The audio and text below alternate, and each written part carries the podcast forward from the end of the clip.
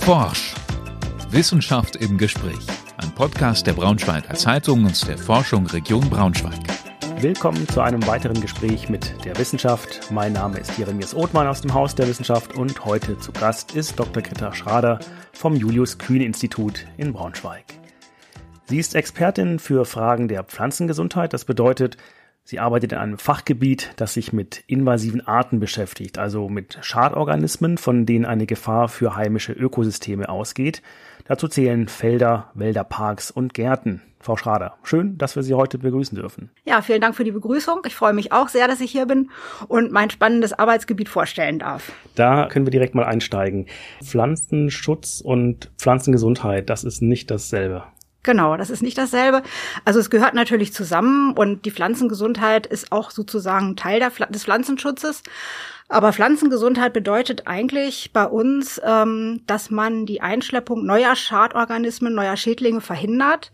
Ähm, durch den Handel kann ja sehr viel eingeschleppt werden und vor allem auch aus Drittländern besteht die Gefahr, dass neue Organismen eingeschleppt werden, neue Tiere, neue es, also es können auch Pflanzen sein, aber wir beschäftigen uns nur mit den Tieren, mit den kleineren Tieren, also mit Viren, mit Bakterien, mit Insekten, mit Nematoden, also alles, was kreucht und fleucht und Pflanzen kaputt machen kann.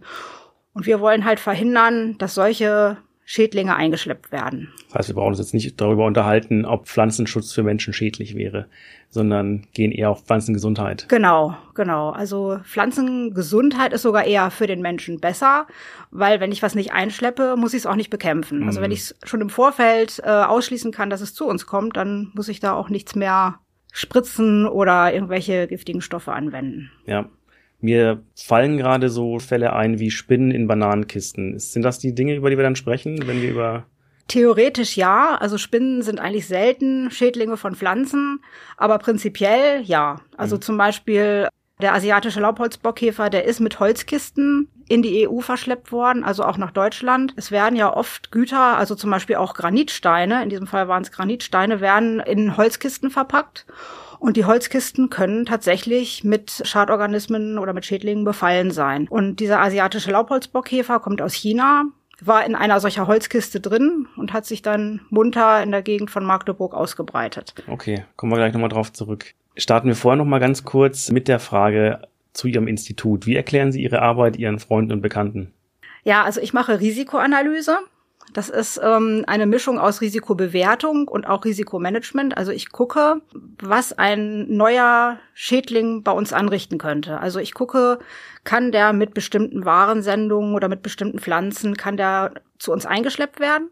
Und wenn er eingeschleppt werden kann, kann er dann ähm, sich bei uns ansiedeln, also kann er ähm, überleben, passen die Temperaturen, passen die Wirtspflanzen und so weiter. Und da muss er sich natürlich auch ausbreiten können, um Schaden zu machen. Und das gucke ich halt auch. Hat er irgendwie die Möglichkeiten, sich auszubreiten? Und würde er dann Schaden machen? Also ich meine, es kann natürlich auch sein, dass was eingeschleppt wird, was überhaupt keinen Schaden macht, was okay. einfach sich was einfach stirbt, weil es zu kalt ist. Oder? Entweder, entweder stirbt oder auch sich einfach eingliedert ins Ökosystem und keinen Schaden macht. Aber wenn es wirklich Schaden macht, muss man was machen. Das heißt, Sie kommen morgens zur Arbeit, machen den Rechner an, ja. Und gucken, was so in der Welt los ist an Schädlingen? Na, so genau ist es jetzt nicht. Also meistens ist es so, die Pflanzenschutzdienste, also jedes Bundesland hat ja einen Pflanzenschutzdienst, die machen die Kontrollen an den Grenzen, also Flughäfen, Häfen und so weiter, wenn Warensendungen aus Drittländern, also aus, nicht aus der EU, sondern aus Drittländern kommen. Selbst für die Schweiz? Für die Schweiz haben wir ein bilaterales Übereinkommen, das ist ein bisschen anders, aber eigentlich, eigentlich auch, aber also da gibt's gibt's doch bestimmte Regelungen, wo das jetzt dann auch weniger streng ist, beziehungsweise wo auch Ausnahmen sind und so weiter. Aber also sagen wir mal, es kommt jetzt eine Pflanzensendung aus den USA, mhm. sagen wir mal Walnussholz und die finden da jetzt einen Käfer drin, wissen nicht, was das ist, versuchen rauszufinden, was es ist.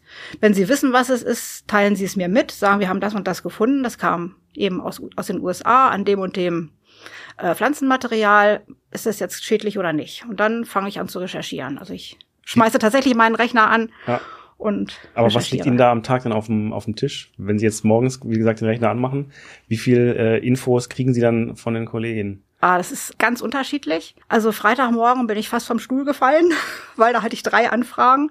Und so eine Risikoanalyse, die dauert schon. Mhm. Also es macht schon wirklich Arbeit. Also man muss wirklich intensiv recherchieren. Man muss mit Leuten Kontakt aufnehmen. Manchmal muss ich auch was in der Bibliothek bestellen. Also manchmal gibt es auch Veröffentlichungen, die noch nicht so im Internet verfügbar sind. Uralte Sachen zum Beispiel, die dann kopiert werden müssen noch, richtig mhm. auf die alte Art und Weise. Und ja, ich habe jetzt auch so ein Netzwerk aufgebaut mit Leuten aus der Risikoanalyse aus der EU mhm. und auch aus England. Also ich habe super Kollegen in England. Es ist ein Jammer, dass sie nicht mehr dabei sind. Aber auf jeden Fall haben wir da so ein Netzwerk und da kann ich dann auch noch mal so eine Frage in den Raum stellen. Habt ihr das Vieh schon mal gesehen? Habt ihr da irgendwie Informationen zu? Habt ihr da vielleicht auch schon mal eine Risikoanalyse zu gemacht? Und ja, also es sind, um auf Ihre Frage zurückzukommen, ganz unterschiedlich. Also mhm. es können mal drei an einem Tag sein, es kann auch mal wochenlang gar nichts sein. Mhm. Also es ist auch nicht das Einzige, was ich mache, sage ich gleich mal dazu. Es ist dann nicht so, wenn da nichts kommt, dass ich dann Däumchen drehe. Aber ja. nichtsdestotrotz, ja, es ist sehr unterschiedlich und auch der Aufwand ist sehr, sehr unterschiedlich. Es gibt Schädlinge, da bin ich in einem Tag fertig und es gibt welche, da brauche ich wirklich zwei Wochen oder so. Mhm. Ja. Für so die Risikoanalyse, bis sie fertig ist. Ja, genau. Was passiert mit dem Walnussholz aus den USA, wenn Sie jetzt sagen, ich habe den Schädling und die Anfrage auf dem Tisch, ich brauche jetzt noch mal zwei Wochen, bleibt das dann zwei Wochen im Zoll stehen oder? Also bei Beanstandung, das muss man nochmal unterscheiden. Es gibt Beanstandung, das ist, wenn was gefunden wird, direkt beim Zoll oder bei, wenn die Pflanzenschutzdienste was bei der Einfuhr finden. Da habe ich eigentlich nur drei bis vier Tage. Hm, okay. Also da muss ich schon erstmal zumindest so eine grobe Richtung geben und sagen, also macht nichts, könnt ihr weiter verschicken oder ähm, das ist schon relativ eindeutig und das ist meistens so. Also wenn es relativ eindeutig ist, dass es ein Schädling ist, der bei uns auch ein Problem machen könnte, dann kann ich schon mal vorab sagen, nicht freigeben. Also alles, was Borkenkäfer im Namen hat, auf jeden Fall nicht. Risikoanalysen. Sie hatten jetzt schon auch so ein bisschen gesagt, dass Infos manchmal schwer zugänglich sind. Ja. Wo ist das der Fall? Wie gehen Sie damit um? Viele Schädlinge kommen aus äh, China zum Beispiel und da gibt es vielleicht ganz viel Literatur, aber die ist halt auf Chinesisch. Ja ich sag mal, ich kann ein bisschen Japanisch, aber Chinesisch ist komplett nix. Da muss ich dann entweder Google Translate verwenden, was auch nicht unbedingt immer so tippitoppi funktioniert, aber, ja, aber ist besser, ja. besser als nichts und man kriegt da manchmal dann schon ganz gute Ideen. Oder ich muss einfach eine Abschätzung machen, das ist jetzt die und die Art, die ist nahe verwandt mit der und der Art, da gibt es Schäden oder keine Schäden, aber das ist immer so ein bisschen schwierig. Also bei manchen ist es auch tatsächlich so, wenn man, wenn man sieht, dass es da ganz viele Veröffentlichungen zu gibt, dann kann man schon sagen, das ist bestimmt was Relevantes. Mhm. Dann findet man meistens auch irgendwie schon noch was, was, äh, was einem weiterhilft. Weil Sie jetzt vorhin gesagt haben, Sie haben jetzt natürlich EU-weite Netzwerke. Ja. Die Engländer sind leider rausgefallen. Wie ist es mit international China und ähnlichem? Da auch Netzwerke oder Kooperationen? Mm, ja, ein bisschen, aber nicht so intensiv wie mit der EU natürlich. China auch weniger. Also mit den Australiern, mit den Neuseeländern, mit den Kanadiern habe ich eigentlich auch Austausch, mhm. ziemlich gut. Also China auf Konferenzen manchmal kann man sich auch austauschen. Also ich war 2019 auf einer Konferenz in Japan, da konnte ich mich auch sehr gut mit den Chinesen austauschen. Aber das ist jetzt nicht so, also nicht so gut etabliert mhm. wie in der EU. Das heißt, Fachkräfte sind da schon auch ein Thema. Ja, auf jeden Fall. Also man muss sich ja auch schon irgendwie ziemlich breit auskennen. Also wenn man jetzt nur, ich sag mal, nur Bakterien macht oder nur Viren oder nur Insekten, dann hat man auch schon genug zu tun, aber man muss natürlich äh, in unserem Fall alles abdecken. Ne? Mhm. Ne? Also ich muss tatsächlich irgendwie alles abdecken und wie gesagt, ich kann meine Fachkollegen fragen. Das mache ich auch oft, dass ich schon einen Entwurf mache und dann sage, guck da noch mal drüber oder hast du noch was zu ergänzen oder fällt dir noch was dazu ein? Und manchmal ist es auch so, wenn ich von einem Organismus noch gar nichts gehört habe, dass ich dann auch sage, Mensch, guck mal, hast du da schon mal von gehört? Ja, das kommt auch häufiger vor. Und für die Pflanzengesundheit bei dem Eichenprozessionsspinner, ist das ein Thema? Für uns nicht, weil der weit verbreitet ist. Also die Pflanzengesundheit beschäftigt sich wirklich immer nur mit Organismen, die entweder noch nicht eingeschleppt sind oder noch nicht weit verbreitet sind. Aber Großbritannien hatte dann äh, oder hat immer noch, glaube ich, ein Schutzgebiet für diesen Eichenprozessionsspinner und die haben natürlich auch dann entsprechende Maßnahmen, dass der nicht eingeschleppt werden darf. Also, okay. aber für uns ist es, ich sag mal, zu ja. spät. Dann gehen wir bei dem zu spät nochmal auf weitere Beispiele ein. Ja, also was wahrscheinlich auch der breiten Bevölkerung mehr oder weniger bekannt ist, ist die große Hungersnot in Irland, Mitte des 19. Jahrhunderts, irgendwie 1845, irgendwie mhm. so war das. Ähm, Die wurde ausgelöst durch einen Eipilz. Also ein Eipilz ist kein Pilz, sondern ist äh, eher mit den Algen verwandt. Also es ist ähm, auch ein Mikroorganismus, also ein kleiner Organismus, der ähm, die Kartoffeln befallen hat mhm. und die Kraut- und Knollenfäule in Irland ausgelöst hat. Und da war noch nichts drüber bekannt so richtig. Also es wurde aus Amerika eingeschleppt, dieses, äh, also dieses, dieser Eipilz. Und ja, hat sich massiv ausgebreitet, einfach auch dadurch, dass sie die Knollen geschnitten haben, immer mit demselben Messer. Und dann gab es eben diese große Hungersnot. Zwölf Prozent der irischen Bevölkerung ungefähr ist gestorben. Ich weiß nicht, wie viele Millionen ausgewandert sind auch. Und also das war so eigentlich mit einer der Auslöser, warum die Pflanzengesundheit überhaupt ins Re Leben gerufen wurde. Also mhm. man hat dann gesehen, Moment mal, es gibt Organismen aus anderen Ländern, die bei uns richtig Schaden machen können, weil es hier noch keine Gegenspieler gibt. Und ein weiteres Beispiel ist die Reblaus, die auch aus den USA eingeschleppt wurde und den Wein kaputt macht. Mhm. Und da hat man dann angefangen, so ein internationales Pflanzenschutzübereinkommen zu entwickeln, was sich über die Jahre immer weiterentwickelt hat. Und jetzt, also die meisten Staaten der Welt sind eben in diesem internationalen Pflanzenschutzübereinkommen Mitglied. Mhm. Die treffen sich auch einmal im Jahr in Rom und besprechen da wichtige Themen, machen Standards, also auch zum Beispiel, ich hatte ja vorhin diesen asiatischen Laubholzbockkäfer erwähnt, da hat man gesagt, also mit Holz kann doch wirklich viel eingeschleppt werden. Und da sollte man vielleicht doch was tun, dass das irgendwie verhindert, verringert wird. Und da wurde von diesem internationalen Pflanzenschutzübereinkommen ein Standard verabschiedet, der vorschreibt, dass Holz behandelt werden muss, bevor es als Verpackungsmaterial verwendet wird. Also häufig wird für Verpackungsmaterial ja sehr billiges Holz verwendet, was irgendwie nicht mehr gebraucht wird. Mhm, die Paletten auch beispielsweise. Paletten, die können eben auch sehr stark befallen sein natürlich, weil es eben billiges Holz ist und dann gut zu wissen für diese Palettenmöbeltrends. Ja, also da sollte man dann gucken, ob da so ein kleiner Stempel drauf ist. Da ist so ein Zeichen vom internationalen Pflanzenschutzübereinkommen drauf. Da sieht man dann, oh, das wurde Hitze behandelt. Wie sieht der Stempel genau aus? Also es ist wie so eine Ähre mhm. und dann steht da IPPC, glaube ich, und dann steht da noch ähm, das Land, wo es herkommt und eine Nummer, wenn ich das so richtig vor Augen habe. Okay, also wenn auf Palettenmöbel sitzen, dann mit IPCC-Stempel und IPPC, genau. Okay. Ja, genau. Jetzt habe ich sie rausgebracht. Macht ähm, nichts. Beispiel nochmal Magdeburg zurück. Ja. Wir hatten es ja schon angesprochen, das wäre jetzt so ein gegenwärtiges Beispiel von ja. Schädlingen, die bekannt sind. Was passiert in Magdeburg? Also in Magdeburg wurde der Käfer gefunden. Dann wird erstmal der Pflanzenschutzdienst eingeschaltet. Wer findet den Käfer? Das ist egal. Also eigentlich ist sogar jeder Bürger dazu verpflichtet, wenn er was findet, was ungewöhnlich ist, was neu ist, oh. sollte er es seinem Pflanzenschutzdienst Bürgerpflicht melden. war mir auch noch nicht bewusst. Ja, Bürger. Also es steht tatsächlich im Pflanzen, ich glaube im Pflanzenschutzgesetz. Mhm. Ja, also selbst der Bürger, wenn er was Neues findet, oft sind es natürlich irgendwie schon Wissenschaftler oder. Ich wüsste äh, nicht, wie so ein Käfer aussieht. Ich würde wahrscheinlich vermuten, normaler Borkenkäfer, ich laufe weiter, ich kenne es ja aus dem Harz. Ja. Und ob der jetzt Laubbäume auch noch befällt oder nicht? Nein, also ich meine, natürlich kann man auch nicht erwarten, dass jeder Bürger sofort erkennt, Mensch, das ist was Neues. Das kann mhm. gar nicht sein. Also das wissen wir ja selbst manchmal nicht, ob es was Neues ist oder ob es was ist, was schon lange vorkommt. Wie ist denn der Unterschied zwischen dem Borkenkäfer und dem, der in, also der zwischen Harz und Magdeburg? Oh, also Gibt's da irgendwie gewaltig. Sechs, sechs Beinchen oder wie auch immer. Also sechs Beinchen haben Insekten immer, also Käfer haben immer sechs Beine und Insekten sowieso auch.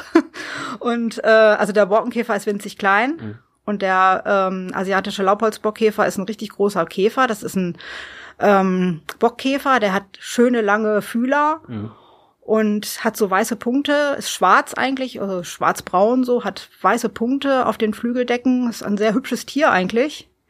Allerdings kann der so 200 verschiedene Baumarten, Laubbaumarten zum Absterben bringen. Also der ist schon, das ist schon Hammer. Jetzt sind wir ein bisschen abgebogen, äh, fällt mir gerade auf, wir hatten noch drüber gesprochen, die Stadt oder ein Bürger findet zum Beispiel einen Schädling, ja. meldet den Schädling. Ja. Was passiert dann? Ja, dann wird geguckt, ist das jetzt wirklich ein Problem? Wenn man das jetzt wie beim asiatischen Laubholzbockkäfer bestätigen kann, dann wird sofort ähm, werden äh, Tilgungsmaßnahmen eingeleitet. Also die Bäume, die befallen sind, müssen sofort vernichtet werden, gehäckselt, verbrannt. Äh, und man sagt bei bei diesem Käfer jetzt also 100 Meter Umkreis Bäume vernichten, weil die schon befallen sein können. Man sieht die Larven nicht. Das also, nach riesigen Ausmaßen. Das sind ziemlich große Ausmaße, ja. Also Aber man muss auch immer im Hinterkopf haben, wenn man nichts macht, dann sind die Ausmaße viel größer und die Bäume sterben tatsächlich dann auch so ab und es breitet sich immer weiter aus. also dieser, dieser Umkreis von 100 Metern, der ist wirklich dazu da, zu verhindern, dass sich das weiter ausbreitet und dass man hinterher eben noch einen größeren Schaden hat. Ja. Und das Holz wird natürlich dann auch untersucht und wenn man da wieder was findet, dann hat man wieder diese 100 Meter. Also es ist ähm, ja, es ist nicht einfach und es ist auch ähm, natürlich für die Betroffenen äh, viel Arbeit, äh, viel Verlust. Ja. Also, ähm, aber man muss immer bedenken, was wäre, wenn man es nicht täte und das wäre natürlich viel, viel schlimmer. Was passiert, wenn wir uns so ein kleines Szenario überlegen, wenn jemand aus dem Thailand-Urlaub oder aus anderen Ländern, Drittländern äh, Pflanzen oder Samen mitbringt und die in Deutschland am Flughafen entdeckt werden? Ja, also wenn derjenige ein Pflanzengesundheitszeugnis äh, mit hat, dann passiert gar nichts. Alles ja. super, tippitoppi, passiert nichts. Wenn das aber nicht der Fall ist, dann äh, kann es richtig Ärger geben. Dann ähm, wird die Pflanze eingezogen oder das oder die Samen oder was auch immer es ist und es kann auch eine Geldbuße geben. Also ab 50 Euro so können schon ähm, ja anfallen.